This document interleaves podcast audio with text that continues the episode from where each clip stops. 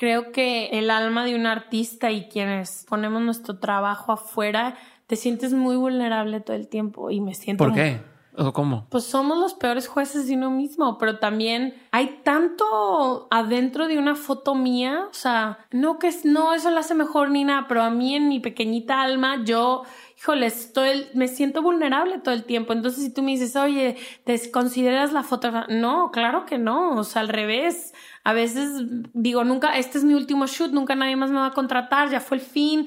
Qué bueno que lo disfruté mientras duró. Hay otros días que digo, wow, qué chingón shoot. Y luego lo veo y digo, ay, no, porque todo lo hice mal. O sea, no me siento en ese momento en mi vida donde digo, wow, ya alarme para nada. O sea, creo que al revés, ahorita empiezo una colina mucho más grande que la que pasé hace algunos años.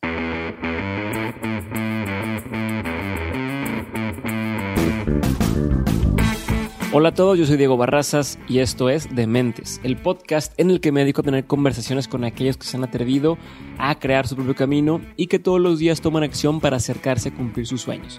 Todo esto lo hago con la intención de desmenuzar sus experiencias, entender su forma de pensar y tratar de encontrar entre su historia todos los aprendizajes, las herramientas y la inspiración que necesitas tú para tomar decisiones y dar el siguiente paso hacia adelante.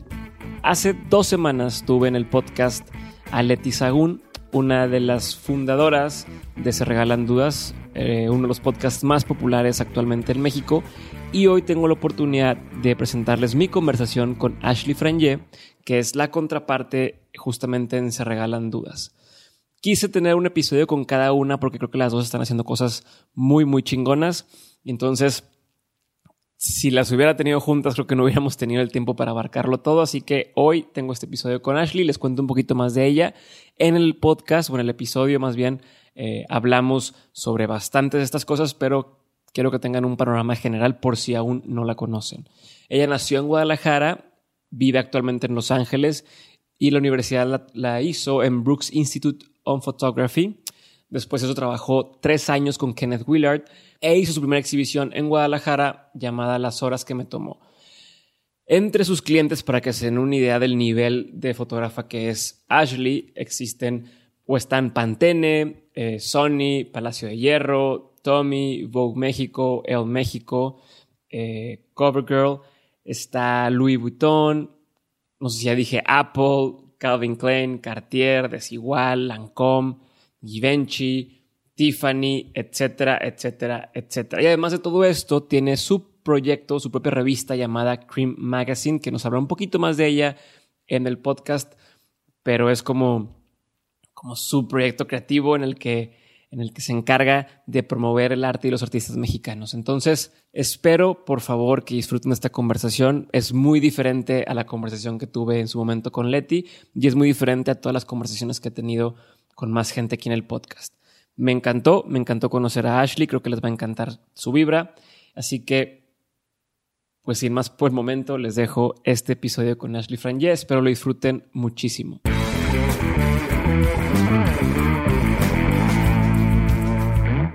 Ashley, muchísimas gracias por estar conmigo el día de hoy aquí en Dementes. Eh, acabamos de terminar de platicar también con Leti.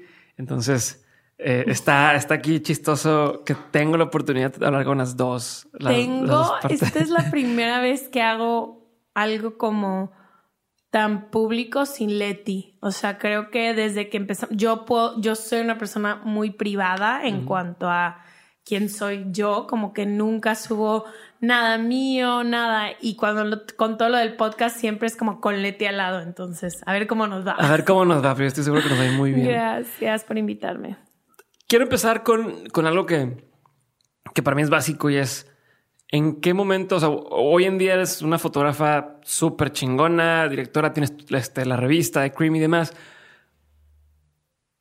¿En qué momento te diste cuenta que esto es lo que querías estar haciendo? O sea, ¿en qué momento de tu vida dices, por aquí va? Al fin de cuentas, la fotografía es algo bastante específico y se puede estudiar para eso, pero no es así como el camino tradicional de muchas personas. que entender cómo llegaste aquí.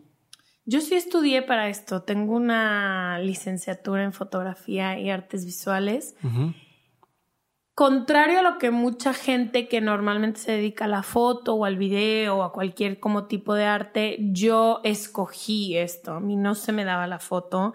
Yo no fui el tipo de persona que, ay, desde los ocho años tenía mi cámara y usaba. No, esa no es mi Me historia. regalaron de chiquito una cámara y la usé No, tal.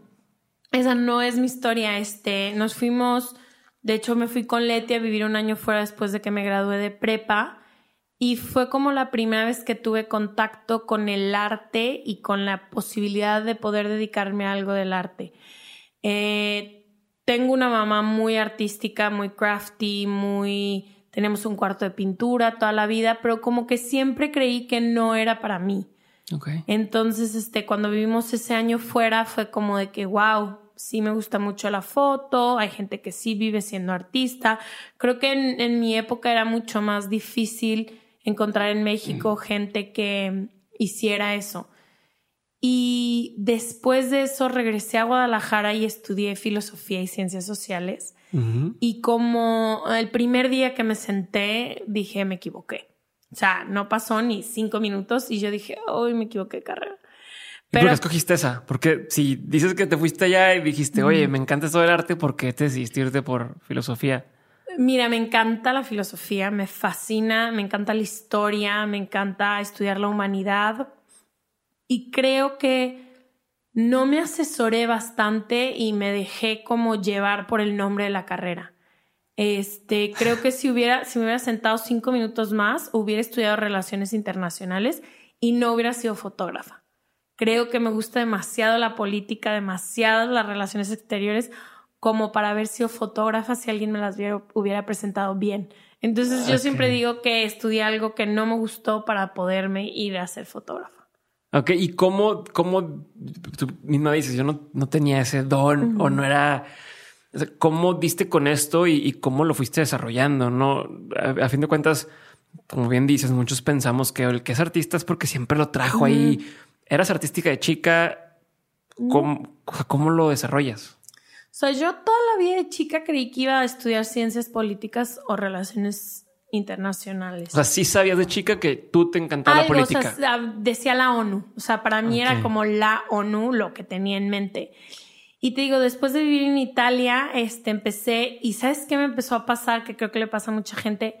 Cada que alguien tomaba fotos chidas, Ujú. se me encendía el estómago de que "Ah, yo no estoy haciendo nada con las fotos. Y es, soy, soy una persona cero envidiosa, la verdad. No, no me considero nada envidiosa, pero ese momento no era envidia, era como que "Ah, yo debería estar haciendo algo. Entonces todo el tiempo me la viví. Acababa de empezar el internet, o sea, fue hace Ujú. 10 años, más de 10 años, 12 años.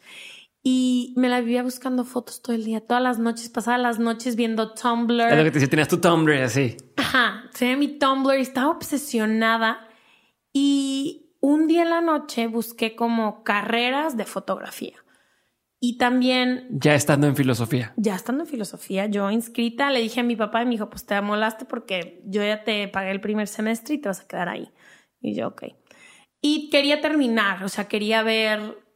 Era tan mala en filosofía y ciencias sociales, ahorita me estoy acordando. ¿Por qué? Me acuerdo que teníamos que hacer una tesis al final y me equivoqué en la tesis. La, la, la, la, ay, La hipótesis. La hipótesis estaba mal desde el inicio. Leti me tenía que ayudar muchísimo, pero bueno. Y busqué estando en, filosof- en filosofía y ciencias sociales una escuela en Estados Unidos porque yo tenía muchas ganas de estar en Estados Unidos, que estudiara foto, pero pues como que nunca supe. Estaba Parsons en, en Nueva, Nueva York, York. pero yo fui muy mal en la escuela, entonces sabía que no me daba el promedio para nada. Ok. Y pues ya como que busqué, mandé mi información y como a la semana me contesta una escuela que se llama Brooks Institute of Photography. Y de ahí pues tenemos que tener una llamada con tus papás y hablaron mis papás y luego nos fuimos a San Diego de Navidad y me dijo mi mamá pues si lo que te late es ve a ver la escuela. Entonces agarré el tren seis horas a Santa Bárbara, vi la escuela y fue como de que, como cuando se te habla el universo De y aquí dijiste soy. de aquí soy. Estoy entrando a donde vive Harry Potter. ¿Cómo se llama? El- el- How- Ho- Howard. Es que a mí no me gusta, pero No, sí. uy, leí todos los libros. Sí, no, mi Y esposa igual. este. Y como que ahí dije muy bien, esto es lo mío, pero como te digo, no nací con un ojo arti A lo mejor sí lo tenía, estoy segura que estaba dentro de mí, O sea, es apreciarlo. ni siquiera. O sea, no tenía no. buen gusto. ¿No tienes buen gusto? Mm, Porque tus fotos están chingonas y tus fotos están súper de buen gusto. Esa es la palabra. Sí, Pero no, como no lo tenía. Creo que lo desarrollé, me enseñaron a estaba dentro de mí. Creo que si alguien, si Leti hubiera y yo hubiéramos ido a la misma carrera, no creo que hubiéramos terminado con las mismas visiones fotográficas, pero yo tuve que, que empezar desde muy cero, o sea, desde sí aprender técnica de color, de luz, de pose, o sea, yo sí fui, yo sí me dediqué cuatro años a estudiar esto, o sea, lo técnico muy intensamente para después soy muy fan de aprender cómo funcionan las cosas para después poderlas desfuncionar y moverte. Como me encanta la historia y todo, sí me clavé mucho en la forma de posar, en la forma en la que se hacen esculturas. O sea, sí me metí durante cuatro años de lleno a esta que ahora es como mi craft. ¿Y, qué crees que sea o que, haya hecho eso de diferencia en, tu forma de, fotografiar contra alguien que aprendió solo o en talleres? O, sea, que, que fortalezas o qué debilidades te da el haberlo estudiado? Mira, yo soy una persona que necesito estructura para triunfar. Yo soy una persona que soy muy ordenada porque yo en el caos no me funciona. así. Pero eres caótica y tienes que organizarte o eres muy organizada. No, ya me hice muy organizada, pero en general el caos y yo no nos, yo no triunfo tanto en el caos. O sea, si yo no sé o sea, la pobre de Oralia que va a estar oyendo esto, si a mí no me pasa tres veces a la semana el calendario y Jimena, mi asistente, si no me está diciendo dónde tengo que estar, qué tengo que estar haciendo, si mi calendario no, o sea, yo no soy mi mejor versión si no estoy ordenada. Si el calendario no está, no existe. En tu sí, entonces no creo que si yo hubiera hecho, que creo que hay muchísimos fotógrafos que se han educado solos y que, híjole, bien por ellos, qué disciplina tan intensa es aunque sea desmeritado por los celulares, fotografiar bien es un arte muy difícil, muy técnico, que primero tienes que aprender toda la técnica para después poder jugar con eso. Jugar, inspirarte y poder moverte y todo. Entonces, creo que la ventaja que a mí me dio es que para mi personalidad yo pude triunfar muchísimo. O sea, yo pude dedicarme durante cuatro años enfocada a esto. Pude preguntar, soy muy preguntona, pregunté muchísimo, me cuestioné muchísimo y había un lugar donde yo podía empezar desde cero hasta 100 y que alguien me agarrara la mano y me llevara. Entonces creo que la ventaja fue esa, la desventaja, ay, la verdad no le veo ninguna, a mí me funcionó muy bien, fui muy fan de ir a la escuela por primera vez en mi vida porque le sufrí muchísimo en la prepa y en la secundaria, fui muy mal estudiante, entonces por primera vez fui la estudiante perfecta, hacía todo, iba todo. No sé, como que a mí sí me dio mucha estructura, más creo que hay gente que no le hubiera funcionado. Y, estando ahí, tú ya habías tomado fotos, o sea, tú ya habías hecho como, como trabajos fotográficos cuando entraste. No, entraste así tal cual de hola, nunca tomo fotos y vengo de cero a aprender. Ok, me imagino que muchos de tus compañeros eran personas que ya estaban un poquito más metidas o que, oh, es que es mi, ha sido mi hobby durante mucho tiempo o incluso gente que ya había trabajado un poco en eso. ¿Cómo lidias?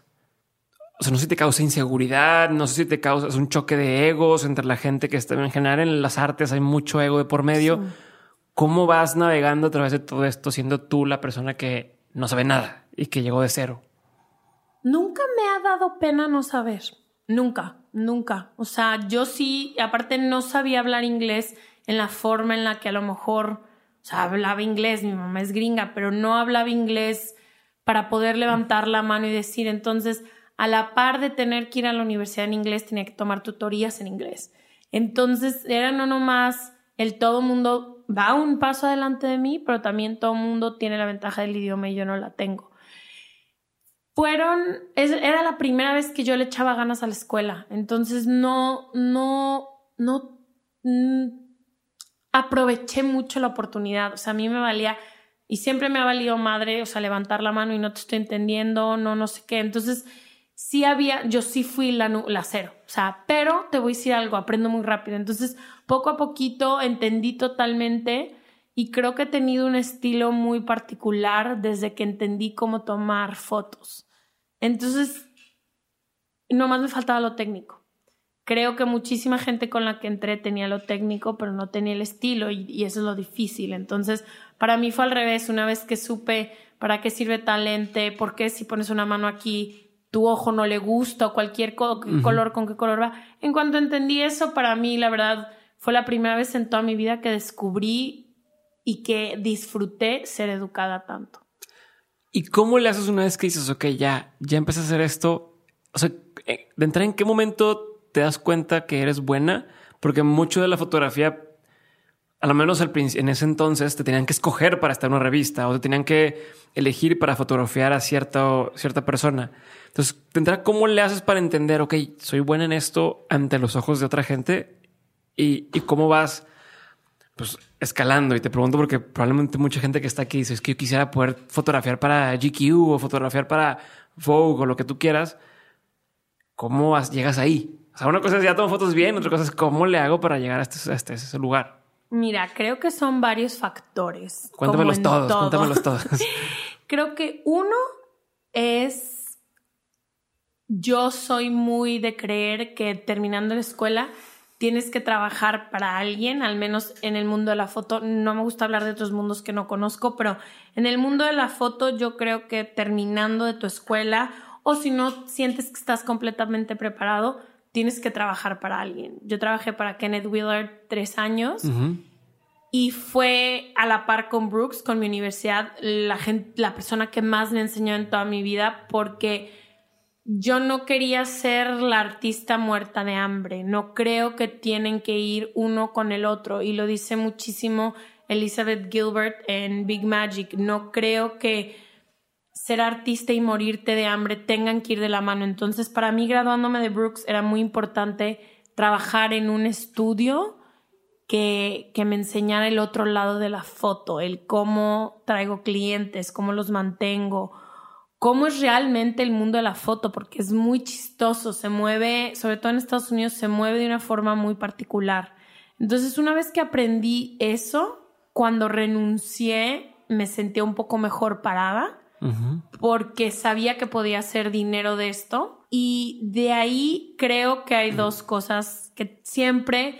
No quiero decir que he tenido suerte porque la neta le he cambiado muchísimo, pero he sido muy suertuda en la vida. O sea, creo que ha sido un combo de la gente que he podido conocer y la gente con la que me he rodeado y un combo en el que nos hemos podido llevar bien. O sea, obviamente en Vogue no empecé shooteando lo que ahora shooteo para ellos o con GQ.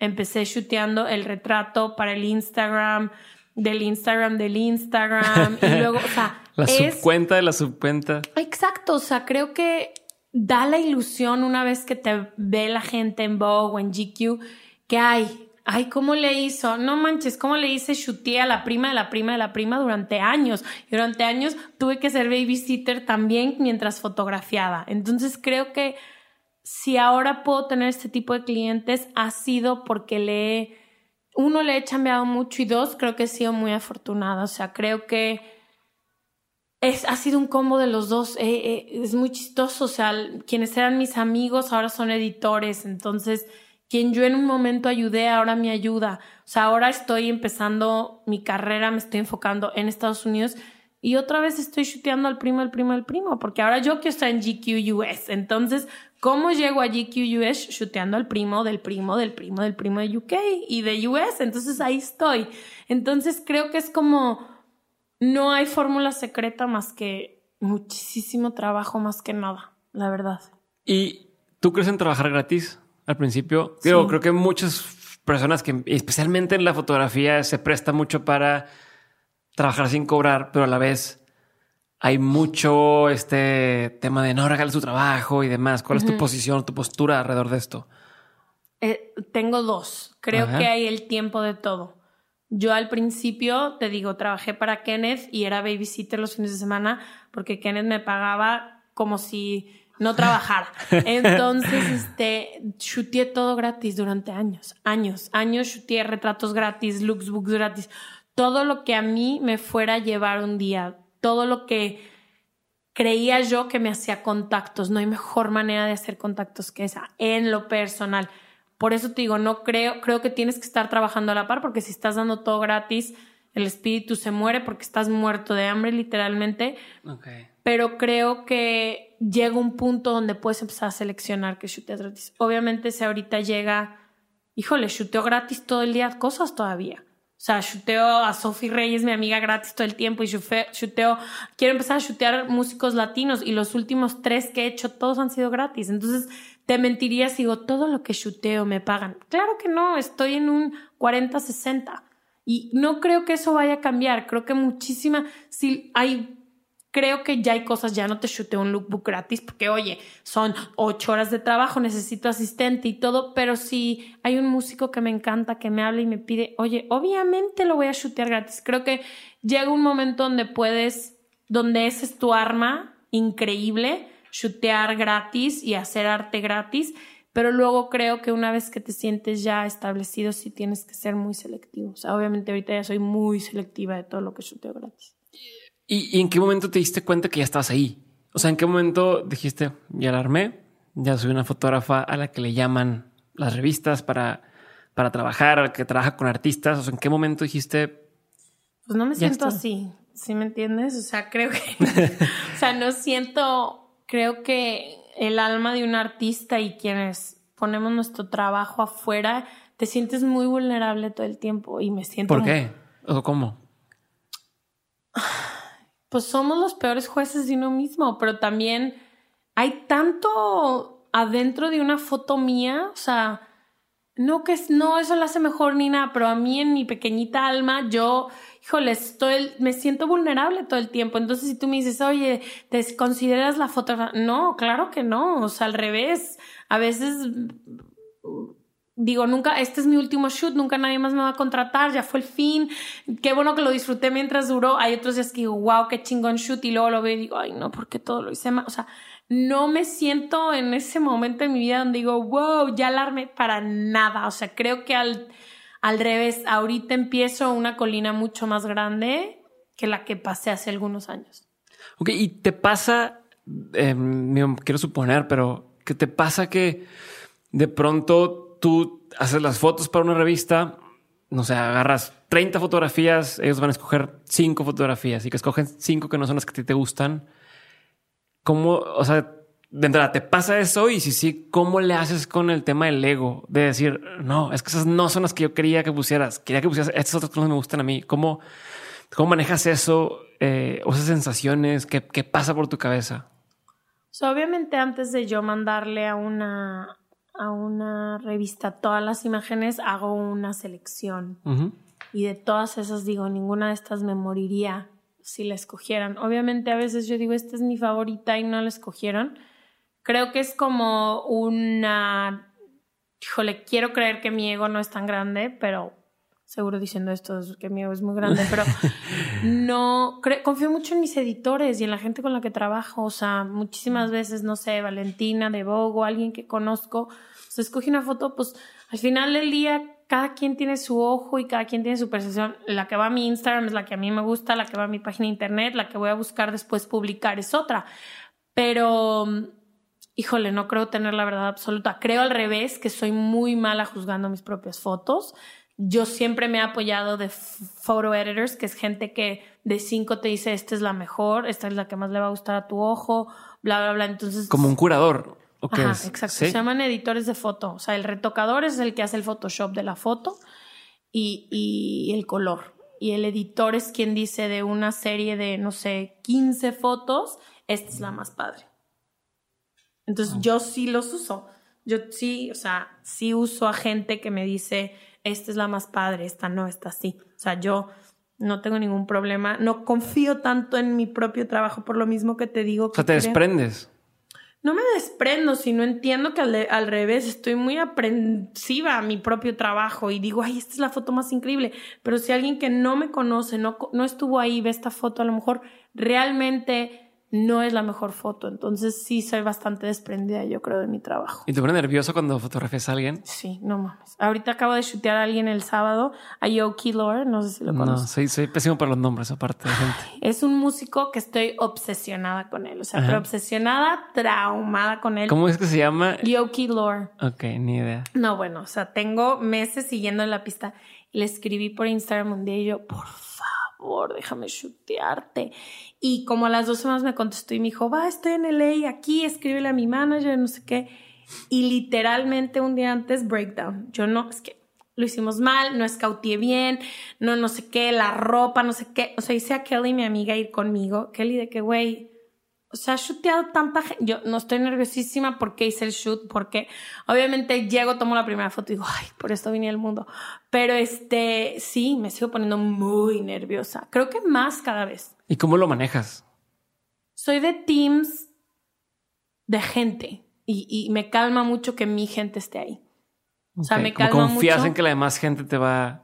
No que me vayan a calmar, confío en que la demás gente tengo un support system, o sea, creo que si está Verónica, que es la que me gusta que haga el styling, o Eugenia, que es también la que me gusta que haga el styling, y las tres personas que me gustan que hagan hair y makeup, y está mi asistente, así, soy mucho de creer que todo es en equipo, entonces si está mi equipo ahí, creo que sí lo controlo, pero sí, o sea, que siempre me pongo muy nerviosa. A ver, y, y duda que me, me llamó la atención que es esto de, de que le hablaste a este cuate o este, ¿cómo es que se llama otra vez? Yoki Lord. Yoki, lo, lo voy a buscar porque no tengo ni idea increíble, de qué canta, qué tipo de música canta. Híjole, divina. Canta como.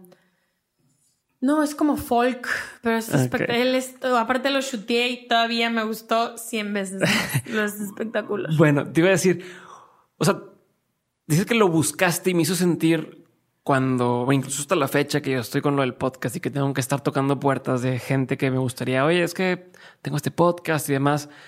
Eh, gente a lo, a lo mejor a la que no tengo alcance o que dices está muy lejos de, de- de querer hacer algo conmigo. ¿Cómo le has hecho tú para justamente hacerte de estas personas que quisieran o que se dejaran tomar fotos? Porque todavía es, son podcasts como que ya estamos platicando, pero que alguien te tome la foto es todavía más, este, a lo mejor es más íntimo, no sé cuál es la palabra, la palabra. Entonces, ¿cuál ha sido la forma en que has logrado convencer personas de que trabajen contigo? Te lo pregunto nada más por mí, porque sí me da mucha curiosidad a mí de cómo hacerle, si usted un consejo para mí, pero mucha gente que incluso está empezando con su podcast o demás, de cómo le haces para, para llegar con alguien más. Entonces, quiero entender tu input sobre eso. Soy muy penosa para esas cosas. O sea, creo que todo el mundo que me conoce dice que no, pero a mí me da mucha. O sea, tipo, todo lo que sea muy intenso, Leti habla. O sea, todo lo que hay. Voy a acercarme a conocer a alguien, yo siempre voy atrás. O sea, sí, soy bastante penosa a la hora de la hora. Ajá. Este, pero, híjole, creo que ahorita, como te digo, creo que estoy en otra cima nueva de mi carrera, que es, es- quiero chutear a puros músicos y a puros actores y a puras actrices. Eso es lo que me quiero dedicar. Y creo que si no hago el esfuerzo por aventar la bolita y buscar a gente y pedirles que lo shutee no va a pasar. Creo que por lo que dicen que sí, a lo mejor es a lo mejor el trabajo que me respalda, que mi trabajo es su estilo. Este, Pero ¿cómo, cómo, cómo haces el pitch? O sea, llegas y le mandas por Instagram, O sea, eh, le mandas un correo, o sea, ¿qué haces? de oso, literal, en Instagram. O sea, de que a él, de que, hi, I'm o sea, soy súper fan tuyo, te amo, o sea, me encanta como cantas, se- me, me dejaría chutearte. Y me puso, sí, ahí te va el mail de mi manager. Y luego con la manager tienes que ver horarios, fechas, todo, y picheas una idea. Mira, lo quiero chutear así. Y ya te dicen, mira, esto no está en él, o sí, me encanta, perfecto. Entonces, este, si hago como un mood board, le digo, mira, le pondría esto, bla, bla, bla. Entonces, Haces la tarea. Mm, O conoces, que es mucho más fácil, conoces a sus managers, entonces al manager, ay, me encantaría. Ahorita acabo de chutear unos colombianos así. Conocí al manager y yo creo que lo mareé. Yo, ¿cuándo lo chuteamos? ¿Cuándo lo chuteamos? O sea, muy intensamente. Sí, ahorita que quiero dedicarme a eso en específico ya, Ajá. que ya de toda la foto eso es lo que quiero hacer, sí tengo que estar tocando Y puertas. eso es lo que te iba a preguntar. Cuando no te contestan, ¿qué haces? ¿Sigues preguntando? Ay, soy tan mala para eso, pero sí, estoy tratando de. Pero sí, soy súper insistente. Alguien conoce a alguien, entonces si no es, si no es por Instagram, híjole, por mail. Si no es por mail, tipo ahorita hay unas que no me ha contestado weird, unas que me, unos que me encantan y estoy esperando, con, me voy a topar al manager en algún lugar. Entonces, creo que sí es muy importante. Hago muchos pitches a revistas, entonces le escribo a Vogue, oiga, no les latería chutear a este güey, oiga, no sé qué. Entonces hago ya es como. más fácil que a través de Vogue. Ajá, claro, y también es más fácil cuando ya tienes un grupo, o sea, un, un, un portafolio que te respalda. Creo que si estás empezando en esto, lo más importante es shootear. Por eso shootear gratis tiene, tiene sus perks. Entonces busca toda la gente que está empezando. O sea, métete al top 50 de nuevas canciones en Latinoamérica y busca a esa gente. O sea, si lo tuyo es shootear músicos como lo mío, entonces busco a esa gente. Entonces nadie va a pagarte cuando están empezando porque tú también vas empezando. Entonces creo que la clave sería eso, como agarrarte a la gente que va empezando para que cuando empiecen a subir, te suban a ti también. Y ahorita hablabas justamente, o sea, dijiste que cuando llegaste con, con las revistas o llegaste, pues empezaste con el primo, el primo y demás. Y ahorita que estás platicando, me hablas de que, ok, tú la de styling, eh, fulanito que te ayuda con la edición, ese tal, o sea, tienes todo un equipo armado. ¿Te acuerdas cómo diste ese salto? O sea, ¿cómo pasaste de soy yo y, y hago fotos lo más profesionalmente posible a tengo ahora otro nivel de profesional. ¿Cómo, cómo haces ese brinco? ¿En qué momento lo das? tú, decides conscientemente, voy a dar el brinco antes de siquiera tener cliente o, primero ya estás haciendo este tipo de foto y se da el brinco natural. ¿Cómo es el proceso? O sea, siempre me tomé mi carrera muy en serio. Siempre. O sea, siempre fue como quien estudia finanzas y no se sienta a hacer, va a la bolsa. O sea, siempre me sentí, fue un mal ejemplo, pero es como el que es doctor va a una clínica a curar a gente, no está en la calle diciendo, oiga, le curo el pie. No, o sea, yo siempre me tomé muy en serio mi trabajo y creo que en eso tuvieron muchísimo input mis papás. O sea, mis papás, estudia lo que quieras, pero lo estudias bien. O sea, vas a ser el más chingón. Ah, no el más chingón, pero estudialo bien. O sea, si te vas a dedicar a la foto, pues ve a la universidad chida, ve a trabajar con gente chida. Entonces creo que nunca me tomé la foto como algo que podía ser un hobby, siempre lo he visto como trabajo. Entonces creo que el nivel de profesionalismo, toda la vida dije, voy a tener mi estudio, voy a hacer esto, voy a tener un equipo así. Y mucho me ayudó ver a Kenneth, a mi ex jefe, y decir, bueno, para chutear a L'Oreal no llegas con tu cámara, o sea, la cámara es lo de menos, o sea, hay todo un equipo de producción que eventualmente me tendría que respaldar. Entonces, nunca fue como Obviamente tomas fotos solo tú y tu cámara, pero no tiene nada que ver con la cámara. Es como tomarte en serio tu trabajo y siempre me lo he tomado muy en serio. Siempre he sido lo más profesional que se pueda, a la hora más profesional, o sea, todo el tiempo me lo he tomado como un trabajo real y como un trabajo que es lo que me da de comer y nunca fue de otra manera. O sea, no había opción, no era opcional como el tema de voy a hacerlo al 100 pues ¿por qué, o sea, ¿por qué voy a chutear a alguien X si lo puedo hacer chingón? Voy a hacerlo chingón. O sea, nunca ha sido una opción así como, no, hasta, no. O sea, siempre dije, güey, esto me voy a dedicar y esto me voy a dedicar con todo. Entonces, no es como que, ¿cómo pasé de ser medio profesional a súper profesional? Yo toda la vida me sentí muy profesional. Llegaba sola y no tenía asistente ni nada, pero yo con el mismo compromiso con el que tengo ahorita. No, pero me encanta que digas eso y me llama la atención que hace rato que que platica, ahorita que salió Leti de, grabar, que ella hablaba de tener el plan que no le gusta a la gente o no cree en tener un plan B. Y tú dijiste, no, pero ¿por qué no? Justo ahorita me estás hablando de que tú no tienes un plan B.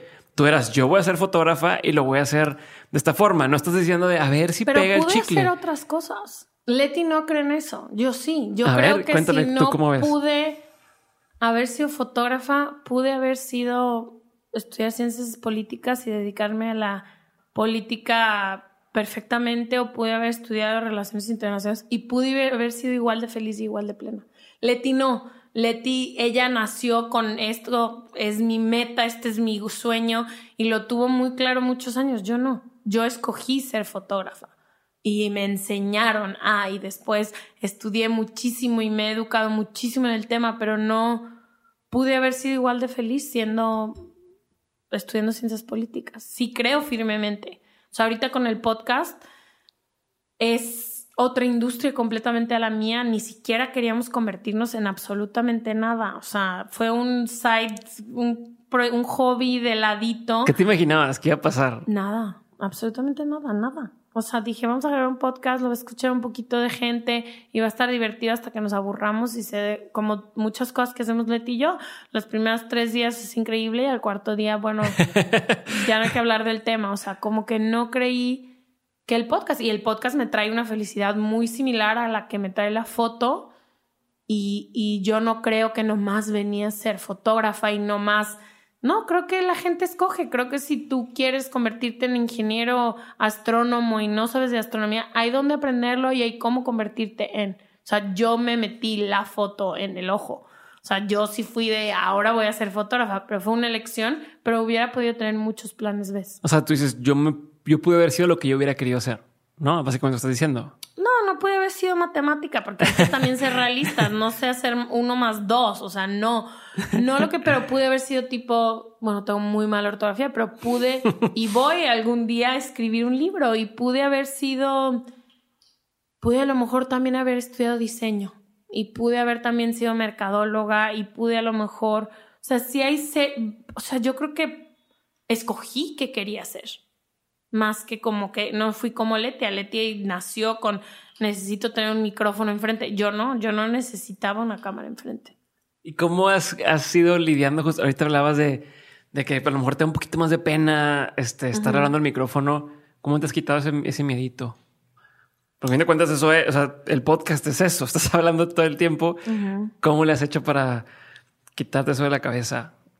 Creo que el ha sido tan repentino, tanto, ha sido tanto, tan repentino y tan rápido y tan intenso que no me había puesto a pensar hasta ahorita que tuvimos un break de decir, híjole, ¿qué estamos haciendo? Creo que fue como, es algo muy nuevo para mí y, y obvio creo que se me da, o sea, creo que hay gente que se le da y no se le da, sí creo que tengo el, don de poder hablar, más creo que me falta mucho trabajar, no me sé sentar bien, a lo mejor digo muchas veces, híjole, o sea, como que sí hay ciertas cosas que podría mejorar, pero creo que no, creo que tengo que no pensar y no tomarme tan en serio cómo hago las cosas porque creo que se regalan dudas ha sido como un canal tan importante para tanta gente que si yo dejara que mi pena entrara más o si yo dejara que no puedo hacer una conferencia en vivo, la información de la que somos canal de no llegaría. Entonces, como que creo en el como greater good, no sé cómo sigue en español, pero híjole, creo que si ya me tocó aquí, me tengo como que callar un poco.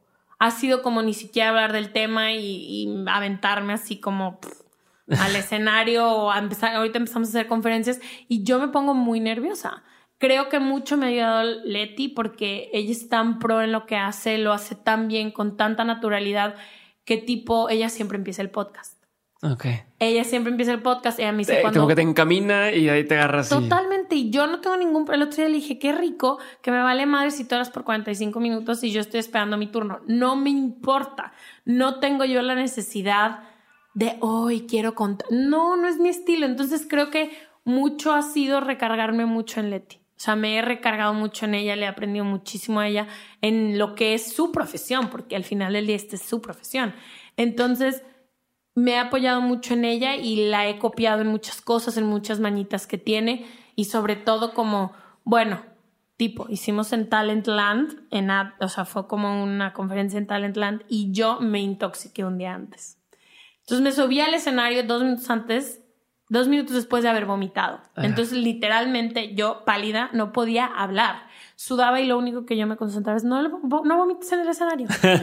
y literalmente dije tres palabras, pero Leti llevó la conversación. Entonces, como que hay cierta como paz y tranquilidad de que ella esté al lado de mí y ella pueda como salvar el no salvarlo, pero llevar el podcast si yo me trabo o si me dice te estás yendo por una vertiente o lo que dijiste no se entendió.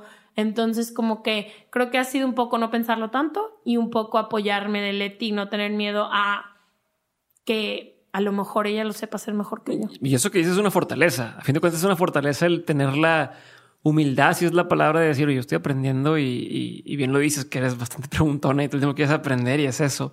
Y te iba a decir, ahorita mencionaste el tema de de que si te dejabas llevar por estos eh, miedos o inseguridades o lo que tú quieras, pues nos iba a transmitir el mensaje de la manera correcta. Y hablando de mensajes, eh, ¿cómo, ¿cómo ves o cuál es la responsabilidad de ustedes o de ti? Porque a fin de cuentas lo que ustedes digan puede tener un impacto muy duro en las personas que los escuchan, ¿no? Para bien, para mal.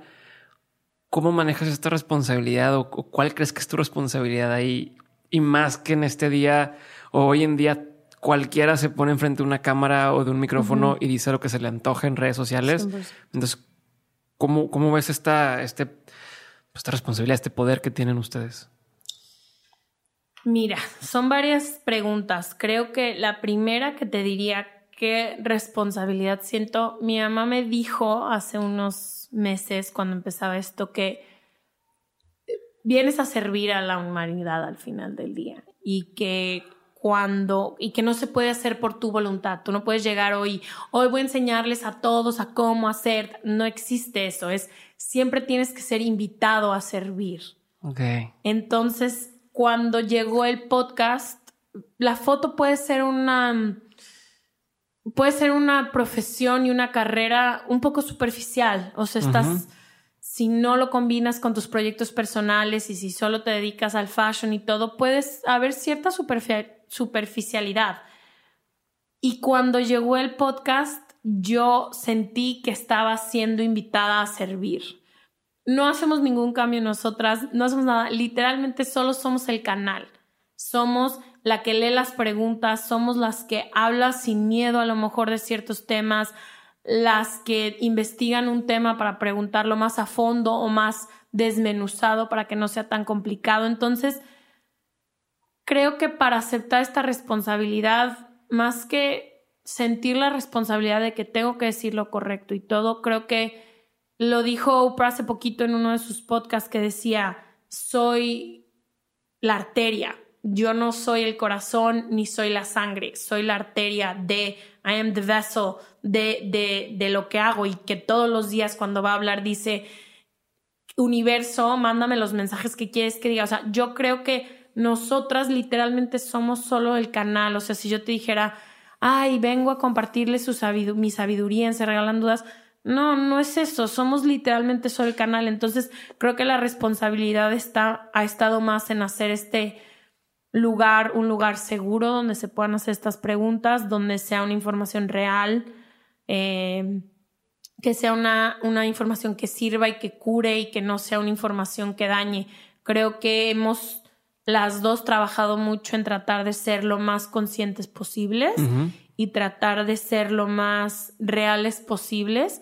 Y creo que por eso le ha gustado tanta gente, pero sí de repente siento muchísima responsabilidad más en lo que digo yo, porque soy responsable de mis cosas, sino en lo que se pueda llegar a interpretar de alguna cosa. Tipo, nos pasó con un, con el, el podcast de la anorexia, que primero habló Michelle de su historia hermosa y contó cómo se curó y todo, pero no venía respaldada de un experto. Entonces, no dormimos toda esa semana pensando que había gente que no tenía que había tenido la, información equivocada o no equivocada, la información sin fondo, a lo mejor, Michelle. de una experiencia específica y no del, del, todo. Exacto, porque un problema alimenticio no es eh, tu camino a curarte, sino para entender por cómo te curas, tienes que entender qué te provocó un, un, un trastorno alimenticio. Entonces,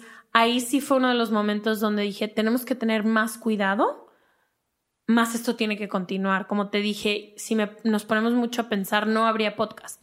Si yo me pongo a pensar que si hablamos abiertamente del sexo, hay gente que va a tener relaciones sexuales sin condón, pero no es eso. O sea, cada quien habla de cómo le fue en la fiesta. Yo, nosotros estamos hablando de sexo responsable y de sexo chido y de que puedas tener una mente abierta y explorar tu sexualidad, pero ya cada quien va a interpretar el mensaje como quiera. Entonces creo que la responsabilidad viene en mantener el canal limpio, libre, crecerlo más, en esparcirlo más. Creo que ahorita estamos más, estamos muy interesadas en cómo unir a nuestra comunidad, que no hemos, no hemos, no se nos ha ocurrido muy bien cómo unir a la gente que, híjole, yo fui abusada, pero yo también, y cómo unir a esos dos. Entonces creo que nuestra responsabilidad está más en crecer como el sistema circulatorio. facilitar que sucedan esos encuentros. Exacto, y facilitar expertos en todas las ciudades y ayudar a gente. Ese es más la responsabilidad que me preocupa que la responsabilidad de lo que digo. Creo que tengo que confiar en mí y creo que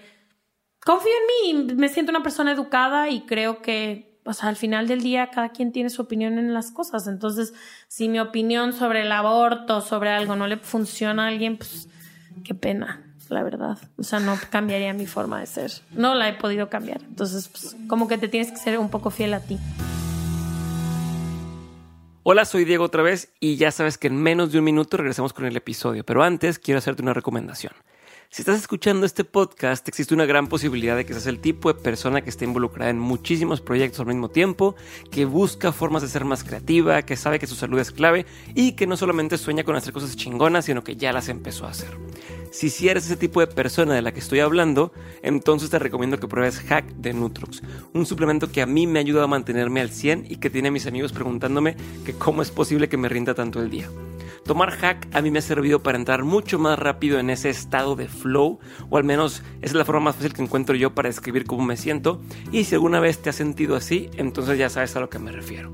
Si no, entonces pruébalo para que veas de lo que estoy hablando. Entra a nutrox.com, n o o t r o x.com y usando el código de descuento de mentes obtienes un descuento del 20% en tu primer compra. Así que ya lo sabes, chécalo y seguimos con el episodio. Chingón. Voy a hacer un segue aquí, voy a ir por otro tema, pero porque me da mucha curiosidad. Eh, esto y es, tú trabajas o casi que comes de una industria en la que existen muchos estereotipos de belleza, ¿no? Y, ahora hay todas estas revoluciones contra todo, ese tipo. ¿Cuál es tu postura ahí? ¿Cómo le haces para, para justo ir navegando en, en este mundo en el que, oye, a ver, pues tengo una, una foto que que venda para este medio específico, pero a la vez pienso esto otro, o qué es lo que qué pasa por tu cabeza. no quiero poner palabras en tu boca, como quiero entender qué es tu opinión de todo esto que está sucediendo. O sea, creo que la industria empieza a cambiar un poco. Creo que empieza a ver, justo hablábamos con Vogue México sobre qué pensamos de las plus size models y las modelos que ya no son espiritifláuticas y todo. Y yo dije que es la primera vez que yo abro una revista y hay alguien que tiene el cuerpo como yo, porque pues no soy Giselle ni voy a hacerlo. Entonces creo que por un lado empezamos una parte de la industria donde empieza a ser un poco más inclusiva porque la gente lo demanda y porque la gente lo pide y porque eh, la gente ya ya no se puede convertir todas en Giselle. Entonces está cañón vivir en un mundo donde todo el tiempo quieres ser perfecta, pero no vas a poder aunque te mueras de hambre. Entonces creo que por una parte creo que la industria empieza a cambiar un poco, lo cual me emociona ser parte de eso. Pero sí, hay veces donde, híjole, creo que no, creo que estoy orgullosa de todo lo que he hecho, de la mayoría de las cosas. Creo que, pues sí, o sea, te mentiría, trabajo en una empresa, en una industria donde, pues sí, se vende ropa y sí hago comerciales de tele que te van te venden maquillaje y la niña no está maquillada con lo que te estoy vendiendo, está maquillada con otra cosa. Sí ha sido un contraste en mi vida donde he tratado desde mi trinchera de hacerlo lo mejor posible. Desde mi desde mi área haciendo lo mejor posible, teniendo equipos de mujeres, dando fuerza laboral más, porque creo que cuando estás en una posición de poder o en una posición donde tienes la opción de cambiar algo, debes de hacerlo, es tu responsabilidad. Entonces, creo que, híjole, he tratado desde mi trinchera hacer esto, pero claro, trabajo en una industria donde pues chuteo modelos con ropa que no te va a quedar nunca. Sí, pues ha sido difícil en una parte, pero esa es la realidad. O sea, creo que es la industria que escogí, desgraciadamente o afortunadamente, pero creo que he tratado de fotografiar a las mujeres de la forma tan bella como yo las fotografeo. He tratado de que se quite la pena la desnudez porque a mí no me da pena. Entonces quisiera que la gente que me sigue viera esa facilidad con la que a mí se me da encuerarme y también como mostrar la belleza de todo mundo, porque todo, es todo el mundo es bellísimo, pero te mentiría si toda mi carrera te digo que es así. Claro que no han hecho anuncios de televisión donde trae ropa que nunca le va a quedar a nadie, a nadie, y no y está pineada por atrás y tiene, y un sastre le cosió ahí, y tú vas a llegar y comprar el pantalón y no se te va a ver así. Sí, o sea, es como uno, es una dualidad total todo el tiempo. Sí, pero hasta cierto punto eso te hace a ti entender o ver ambas caras de la, de la moneda y, te das cuenta o ya no te engañan tan fácil, ¿no? Como ya tienes esa, eso Pues no es que me engañen tan fácil, es como todo. O sea, es como el anuncio del cereal. Obviamente el cereal no va a salir así de crunchy, tiene migajas. Eh, pero es que mucha gente no los te digo porque me ha tocado donde te enseñan revistas de que es que, pero cómo le hago para estar así? O, o ve cómo se ve Kim Kardashian, de ve el cuerpo es que no estás entendiendo que todas las fotos tienen retoque. Sí, o sea, pero mira, también creo que estamos en una era donde uno selecciona todo el contenido que consume. Antes mi mamá se sentaba y compraba la Vogue y la Vogue era la Biblia de lo que compraba y de lo que no compraba. Mi papá veía las noticias de López Dóriga y de López Dóriga solo y López Dóriga nos educó a todos durante años y Televisa nos dijo cómo se hacían las cosas durante años. Ya no es así. Ya si realmente tú crees que Kim Kardashian se ve así es porque no has hecho tu research. Realmente si tú todo el día sigues a modelos todo el tiempo, claro que cuando tú te pongas el jean y no te quede, te vas a traumar. Entonces creo que también sí es responsabilidad mía que estoy creando el contenido que tú estás viendo, pero también es tu responsabilidad seleccionar correctamente el contenido que estás viendo. Creo que tipo, te digo, es la primera vez en mi vida que yo sigo a modelos plus size y digo, no mames, todo el día le mando a Leti, no mames, se ve súper hot, me urge comprarme esto. No, mira, me voy a comprar, o sea, es la primera vez que yo selecciono de toda mi infancia donde me dijeron que mi cuerpo no estaba bien, de toda mi vida que me dijeron que no tenían muchos kilitos demás, que ahora veo y está Paloma, la modelo que tengo cinco años subiendo, viendo que la amo y está en la portada de Vogue. Entonces creo que si, si seleccionas bien las cosas y si todavía crees que el mundo de Photoshop es real, ¿dónde estás? ¿Qué estás siguiendo? ¿Qué estás viendo? ¿Dónde está tu conciencia? Y me siento con una responsabilidad muy grande de decirlo y siempre lo digo y se lo digo a Paloma, mi hermana, todo el tiempo de que, güey, no es cierto, no es cierto, Rihanna no está así y mis amigas son las que retocan a Beyoncé, o sea, te lo digo, Tyler, mi amiga, retoca el Instagram de Beyoncé, o sea, no es cierto, entonces creo que trato de hablar de eso lo más posible y también trato de creer que todo el contenido que lees y todo el contenido que ves ahorita tienes completo control. Yo puedo ver las noticias que quiere en Twitter, los temas que no quiera ver, no los sigo. en Instagram, quien me... No debes de seguir a nadie que te cause angustia, que te haga sentir mal. Esa es otra. Todo el mundo está ahí quejándose de que ah, esta persona, deja de verlo, deja de verlo, ¿qué haces viéndolo? Ya no es como antes que es lo único que hay y es lo que tienes que ver.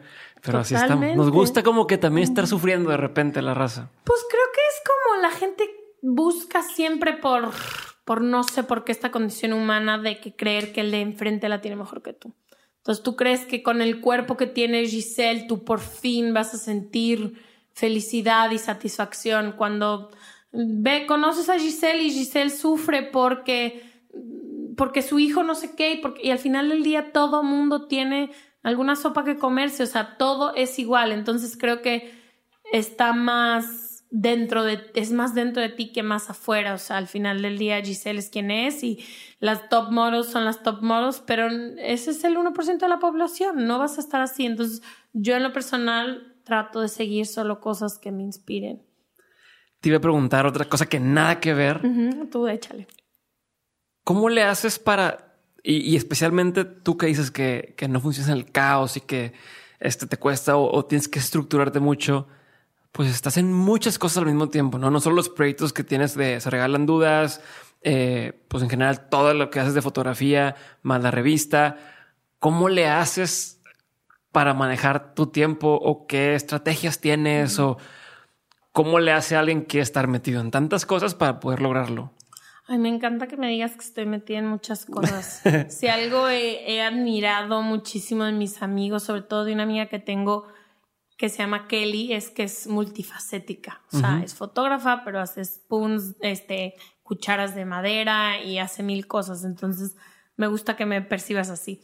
Este, mira, creo que estoy tratando ahora de encontrar un balance. Tuve una, unos 20 muy caóticos. Viajé muchísimo exploré el mundo, tenía muchísima curiosidad de conocer el mundo, o sea, yo sentía que si no conocía todo el mundo, no buscaba algo que ahora me di cuenta estaba aquí, al ladito de mí, pero durante años viví este mundo muy caótico y buscaba cosas y creo que ahí me busqué miles de proyectos y miles de cosas y todo y al final te voy a decir algo, era muy caótica mi vida, yo no estaba contenta, no tenía una casa, vivía de una maleta, amanecí en un lugar y dormí en otro y todo el tiempo era un constante movimiento, movimiento, que te lo hacen creer, porque yo tenía la idea que era muy glamuroso, aunque te quedes en el Four Seasons, moverte tres veces del lugar en una semana, empiezas a perder tus cosas, empiezas a perder la cabeza, ya nadie te espera en ningún lugar,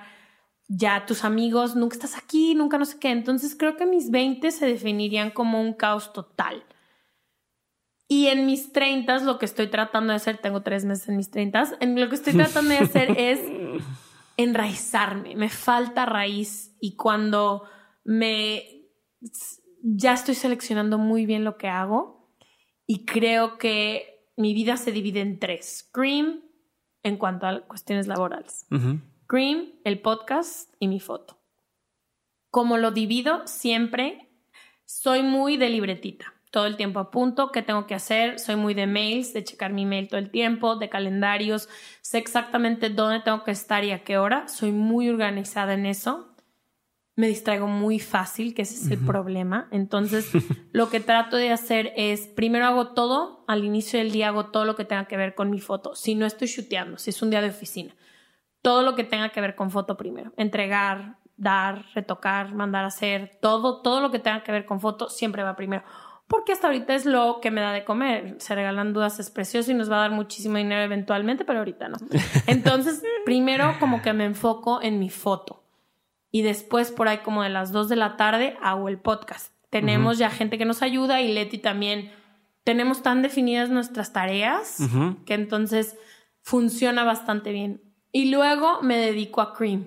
Entonces, Cream son dos semanas muy intensas de producción, cuando se está armando la revista y no sé qué, y después es como uno o dos meses de libertad, porque Cream sale cuatro veces al año. Entonces, y tengo dos socios más, somos tres. Entonces, como que se combina un poco el trabajo.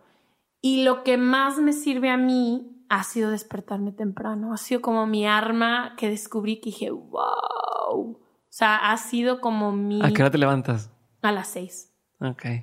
Entonces, de seis... ¿A qué hora te duermes? Tardísimo. No duermo. duermo ¿Cómo le haces para levantarte? Duermo como seis horas. No sé. Ah, bueno, no está tan peor, pero sí está... Al menos es mis siete de, de perdido. No sé, ha sido como despertarme temprano tengo muchos hobbies, entonces trato de hacer en la mañanita mis hobbies y luego empezar a las nueve y media bañada, ya después de ese ejercicio de todo, empezar a mi día. ¿Qué son algunos de esos hobbies que tienes? Me encanta escribir, me encanta escribir como poesía corta, aunque tengo ¿No la publicas? En Twitter, muchísimo. Ah, es que no te sigo en Twitter. Ahí, ahí es donde está de real, la real yo. Este, en Twitter y me gusta, estoy tratando de aprender a hacer acuarelas, pero soy malísima, pero ahí trato, sigo haciendo mi intento. Me gusta muchísimo leer, leo muchísimo, me encanta.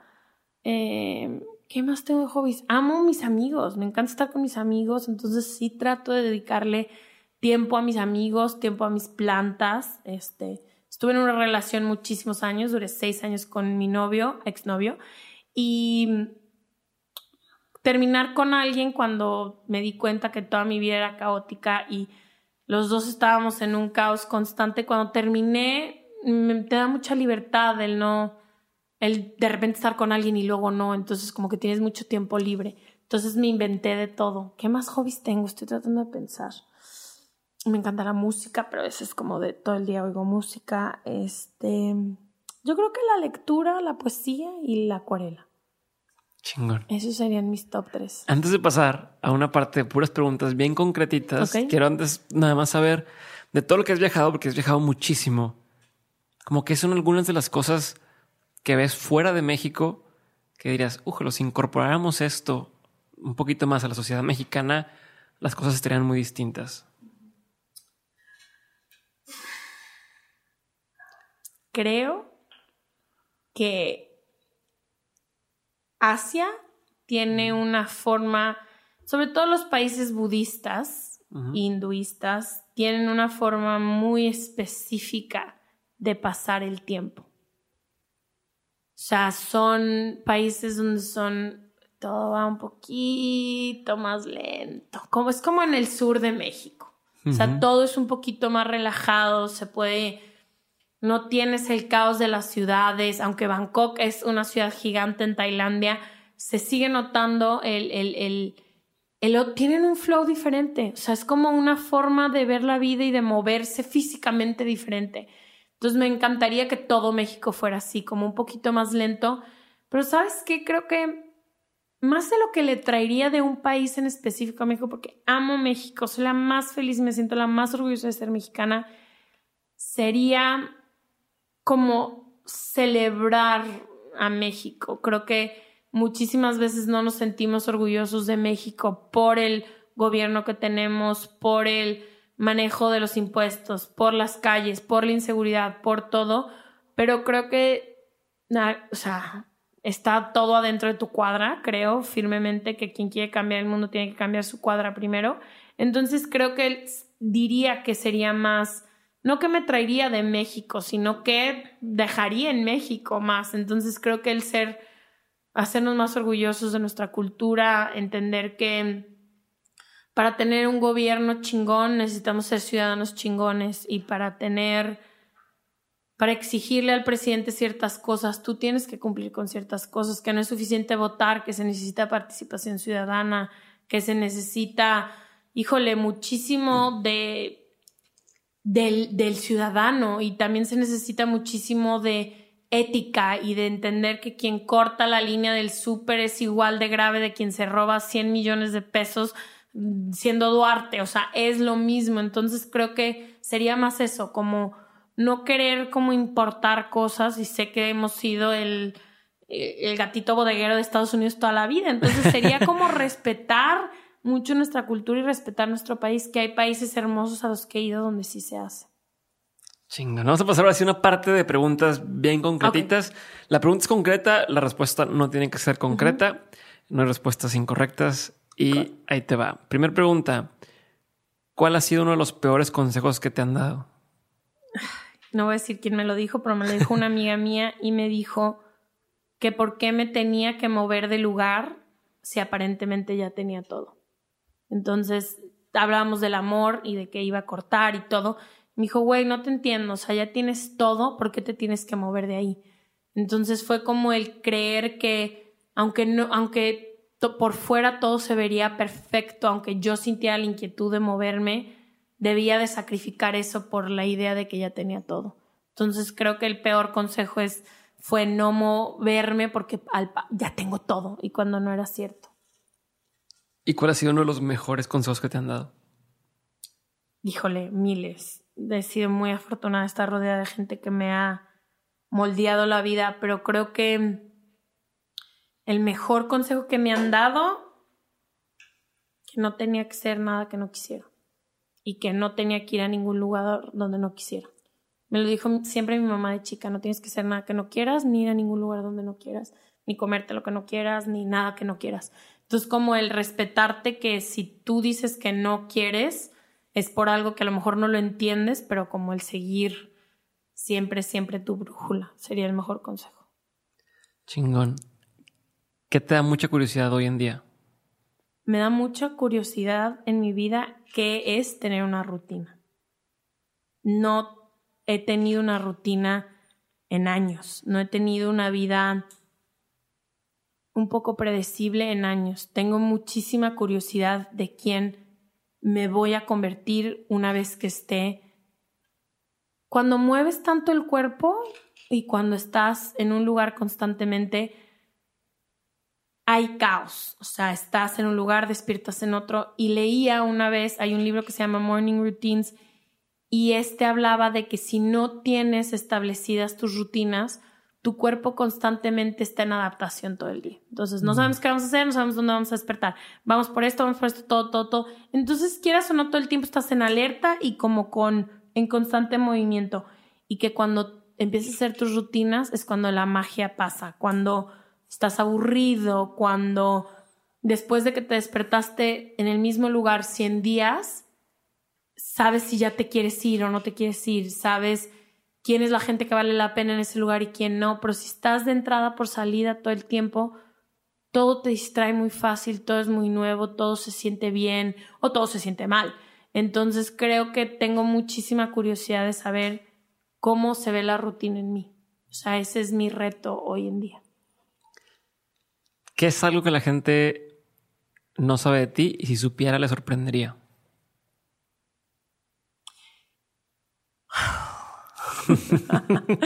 Eso, sí, dilo. A ver. ¿qué le podría sorprender a la gente? a lo mejor algunas de mí, que soy un poco penosa en ciertas cosas y muy privada en otras, aunque pueda parecer que no y que porque tengo, a veces soy muy extrovertida, que no, soy muy de mi gente selecta y muy específica para algunas cosas y creo que alguna de las, algunas de las creencias que creo, a lo mejor creo que la gente creería que pienso diferente en ciertos temas cuando no es cierto. Que de hecho esa es mi siguiente pregunta, es ¿qué opinión tienes que poca gente comparte contigo o una opinión no popular?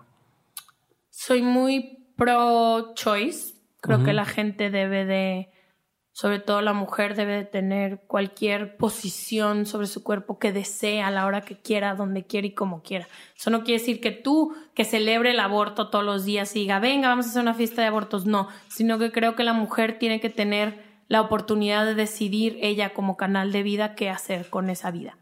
Entonces, este, y que ni siquiera creo que Creo que hay un cierto límite en donde puedes tener un aborto seguro y que se debe de dar la opción. Esa es una. Dos, no creo que la infidelidad sea el fin del mundo. O sea, creo que la gente que nos equivocamos y nos equivocamos un chingo y que muchísimas veces, obviamente hay de infidelidad y de infidelidad, pero creo muchísimas veces que, que la infidelidad es un reflejo de muchísimas otras cosas y creo que yo sí podría perdonar una infidelidad si trabajáramos en eso. No sé, o sea, no es que yo quiera vivir una relación abierta, pero no, no me sacan, no me explota la cabeza. Digo, ah, ok. La soy muy tolerante y muy abierta, entonces, híjole, entonces digo, güey, pues si eso les funciona a ellos, bien. No me asusta la bisexualidad, no soy bisexual, pero si fuera no me importaría, entonces chidísimo. Creo que todo el mundo, eventualmente, toda la humanidad va a ser bisexual. Toda, en toda, toda. Creo que mis hijos van a fijarse menos en el género y más en las personas. Espero que eso lleguen a ser. Eso creo. También creo que a muchísima gente le sorprendería que tipo no tendría un hijo fuera del matrimonio, aunque soy muy liberal. No me atrevería a no hacerlo en equipo. Entonces, si no he encontrado a la persona, no voy a tener un hijo. Entonces, creo que mucha gente creería que sería tipo Leti es mucho más abierta que yo en este tema. Yo no, yo sí, si voy a tener un hijo, trataré de hacerlo en equipo lo más posible. ¿Qué otra cosa le sorprendería? Que ya no quiero viajar. que quiero estar en mi casa. Entonces, este, eso también, yo creo que muchísima gente cree que todavía me quiero mover y no. O sea, quiero estar en mi sillón de mi casa todo el Y tú te dice, qué padre que puedes viajar tanto. Y ahorita ya llega un punto en el que no. Sí, yo creo que hay muy pocos países y muy pocos planes por los que dejaría de estar en Los Ángeles por ahorita. En un año seguro estoy harta, pero hoy en día serían pocos. Ok. Si tuvieras la oportunidad de tener un panorámico, un billboard que todo el mundo va a leer, ¿qué diría?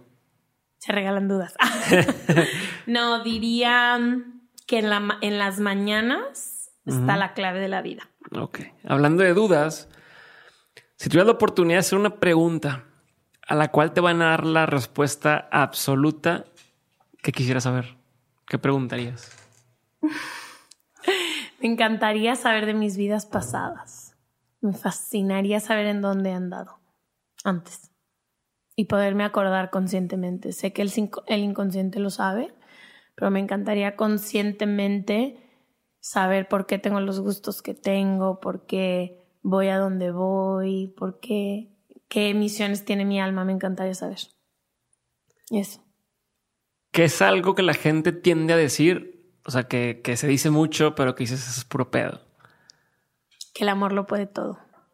Creo que hay un chingo de cosas que le tienes que poner las ganas y también que creo que es muy injusto cuando la gente dice que, ay, todo le llegó facilísimo y ha tenido mil suerte y todo eso cuando creo que la mayoría de gente que está en donde está lleva una, una montañas atrás de ellos, caminadas enormes.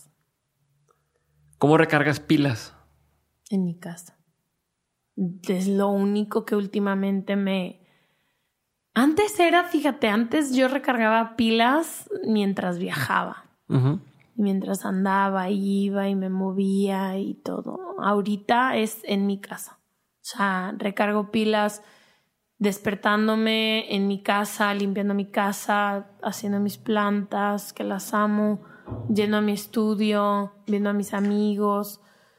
Puede llegar a ser, sobre todo el podcast, muy demandante de nuestra energía. Entonces creo que lo único que me regresa un poco a mí ha sido estar en casa y creo que por eso ahora la aprecio tanto cuando antes me la quitaban y me mudaba y mis muebles se perdían y me valía madres. Ahorita me yo creo que me vuelvo loca.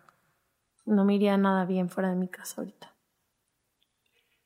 Ya que se acabamos. Lo que a mí me importa. ¿Qué, ¿Qué película, libro, documental, serie sientes que, que viste o que leíste y hubo un antes y un después? Hay varios, fíjate. De, en cuanto a libros, tengo una obsesión por la literatura hispanoamericana. No puedo leer nada más. O sea, por el podcast he tratado de leer libros de Brené Brown, como dice Leti, y no puedo, no me puedo concentrar, no me interesa. Tengo una imaginación muy activa. Entonces, puta, si me pones a leer Brené Brown, estoy googleando cómo se ve Brené Brown y cómo son sus oficinas yo soy mucho de leer narrativas, me encanta estimular mi cerebro así como que, esté estimulado. Entonces, leí Delirio hace años. ¿Qué habrá sido? Estaba en prepa. 12, 13 años. No, tendría como unos 15 años, 16 años. Y como escribía Laura Restrepo, me, me, me explotó el cerebro. No me acuerdo de algo que haya impactado tanto. Es preciosa la historia de Delirio, pero ella como escribía, como jugaba con el tiempo, como cuenta los, a los personajes y todo, ese sería uno. Tipo también me pasó con la Casa de los Espíritus. Fue como que, wow, o sea, como todo el folclore, toda la literatura hispanoamericana es preciosa, sobre todo la moderna, me parece impactante. Y acabo de leer un libro que se llama Tan veloz como el deseo, de Laura Esquivel, que habla sobre un señor con su esposa que viajan pueblos en México siendo telégrafos suplentes cuando estaba el telégrafo. Y como él viene de una abuela maya y una mamá, un papá maya y una mamá española. Y él, él era el único en su familia que podía hablar los dos idiomas, entonces él decodificaba los mensajes en español y los pasaba al maya y viceversa. Y que él tenía que entender que cuando su abuela hablaba de la señora del mar no significaba de la señora que estaba en el mar, sino hablaba de la luna.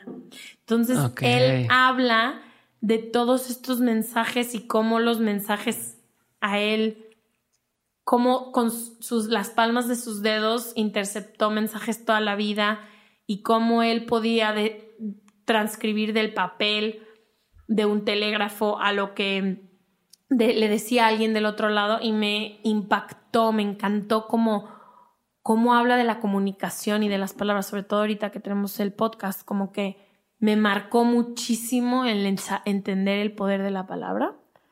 Serie, la neta no veo tele, veo Grey's Anatomy, la he visto 100 veces repetida en mis dos, o sea, si voy al estudio y tengo que retocar, estoy viendo Grey's Anatomy y en un en la oficina estoy en un en un episodio y en mi casa en otro, entonces es como Friends para muchos, es como el comfort zone, ahí siempre regresas. Exacto.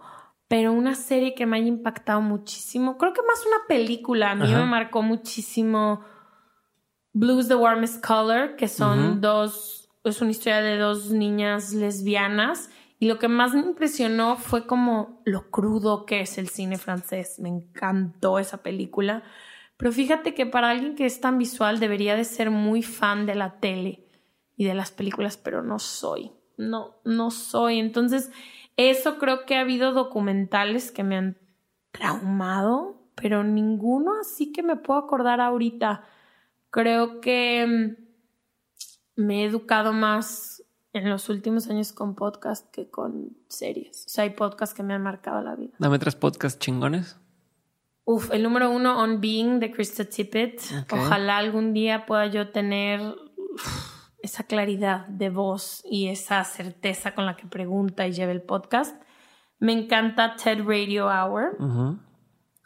Este, y como ahorita hablabas que para mucha gente Friends es como su comfort zone, Oprah es mi comfort zone. Mi mamá vio Oprah toda la vida, revista de Oprah, libro de Oprah, todo lo que tenga que ver con Oprah para mí es como que, ah, estoy en casa. Entonces, el de Oprah de Sunday Conversations me encanta, que aparte es chiquito y conciso y ella es la persona. Entonces, serían esos, este, y me encantan los de crímenes. O sea, no es como que me hayan la vida. esas cosas. Me encanta Serial, me encanta Criminal Junkies, que tuve que dejar de escuchar porque no dormía del miedo.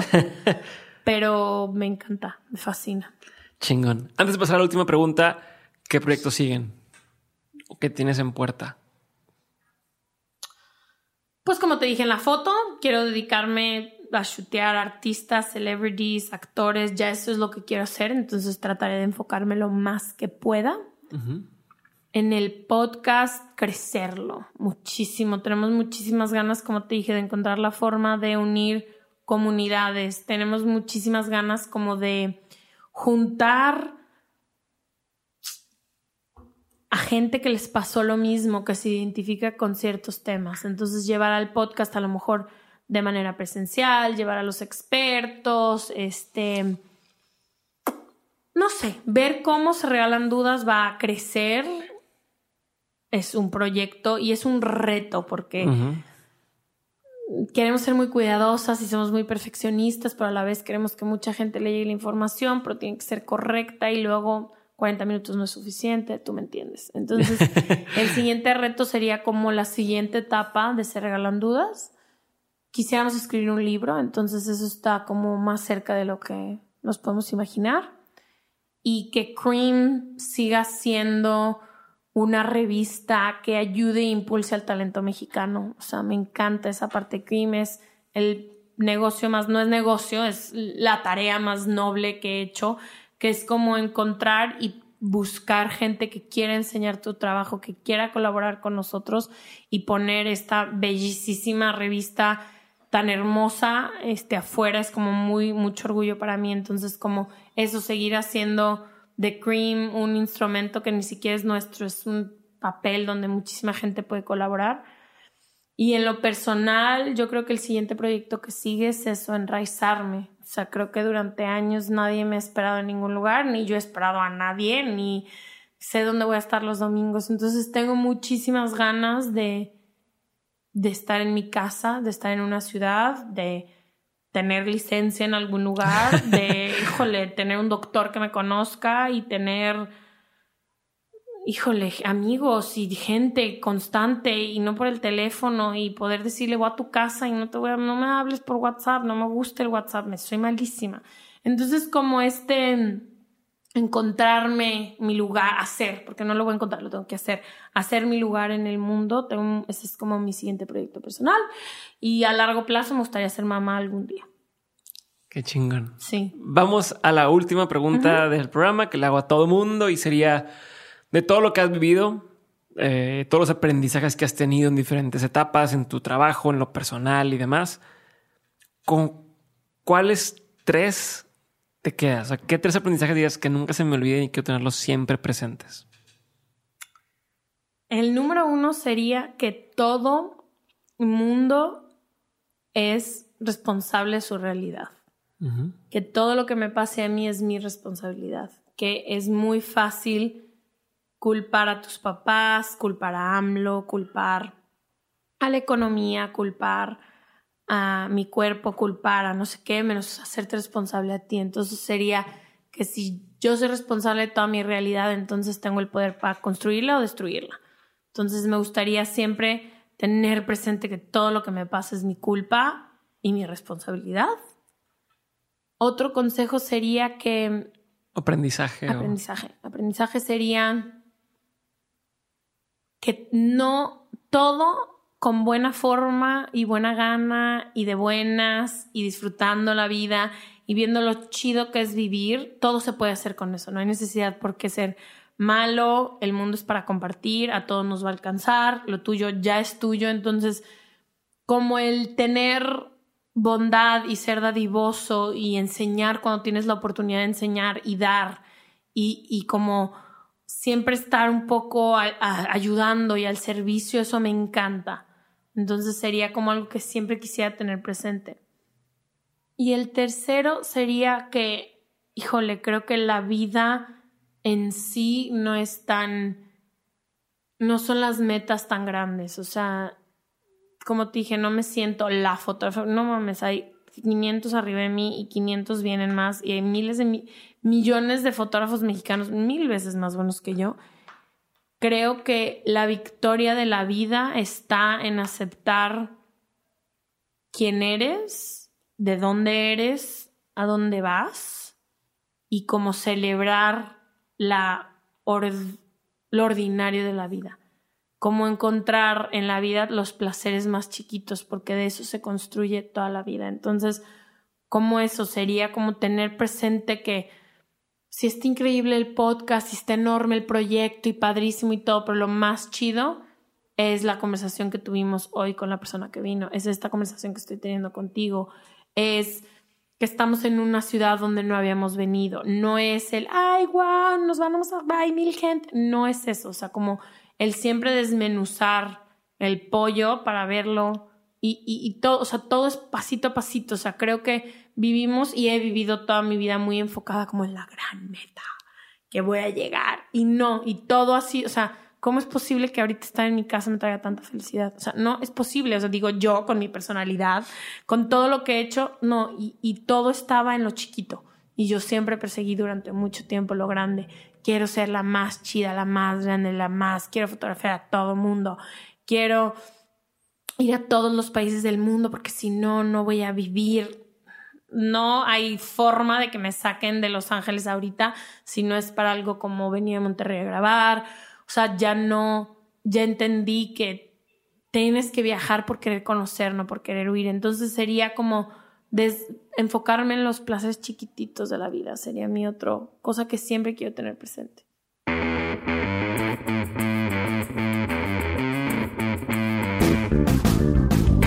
Muchas gracias por haber llegado hasta esta parte del episodio. Espero lo hayas disfrutado bastante.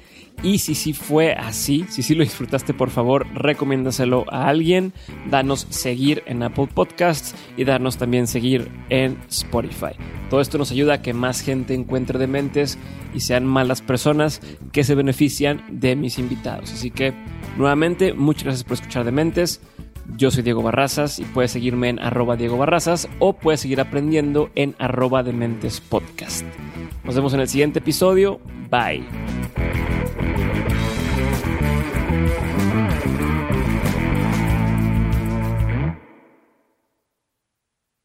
Hello, it is Ryan, and I was on a flight the other day playing one of my favorite social spin slot games on chumbacasino.com. I looked over the person sitting next to me, and you know what they were doing?